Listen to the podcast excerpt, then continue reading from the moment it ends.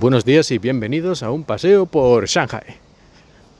Hoy es uno de esos episodios en los que hablo de algo que no es estrictamente propio de China, sino que es algo que podemos encontrar en muchos países. Aunque yo creo que aquí en China, comparado con España por lo menos, tienen cierta afición extra a hacerlo. ¿Y de qué estoy hablando? Pues estoy hablando de aparcar en la acera o sobre la acera. Y es que aquí en China, como alguna vez ya he explicado, parece que no tienen demasiado claro una parte importante de la población la diferencia entre lo que es la calzada, la acera, los derechos de los peatones, de los coches, los vehículos.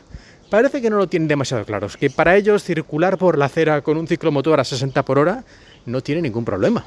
Y en esta ocasión, pues tampoco tienen gran problema muchos, muchos de los ciudadanos chinos en aparcar encima de la acera. Y encima no solo aparcar encima de la acera, sino en muchos casos aparcar de la peor forma posible, bloqueando completamente la acera y que tengas que bajar a la calzada dando un rodeo para poder pasar. Que si ya caminando te da bastante rabia, si vas con un carrito de bebé o con silla de ruedas o con cualquier otro problema de este tipo, pues la verdad es que dan ganas de matarlos. Pero lo hacen, lo hacen y lo siguen haciendo, lo cual significa que muchas multas no deben de poner, porque si cada vez que hicieran esto, aunque fuera una vez cada mes, le pusieran una multita de mil o dos mil yuanes, pues yo creo que se les pasarían las, las ganas de hacer bromitas de estas, ¿no?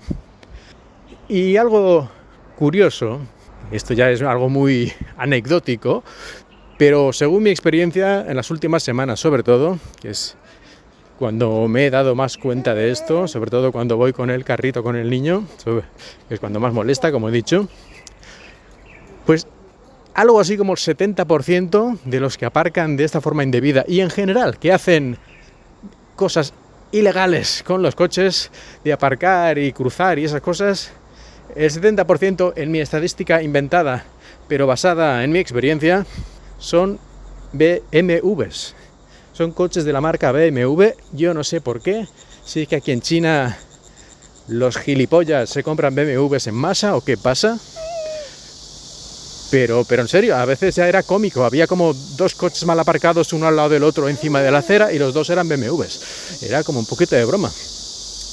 Que está demostrado por algunos estudios que se han hecho que cuanto más caro es tu coche, pues es más probable que hagas cosas de este tipo, ¿no? Y que te comportes así con chulería, ¿no? Como diciendo, ah, como tengo un coche caro, pues yo hago lo que me sale de los cojones, ¿eh?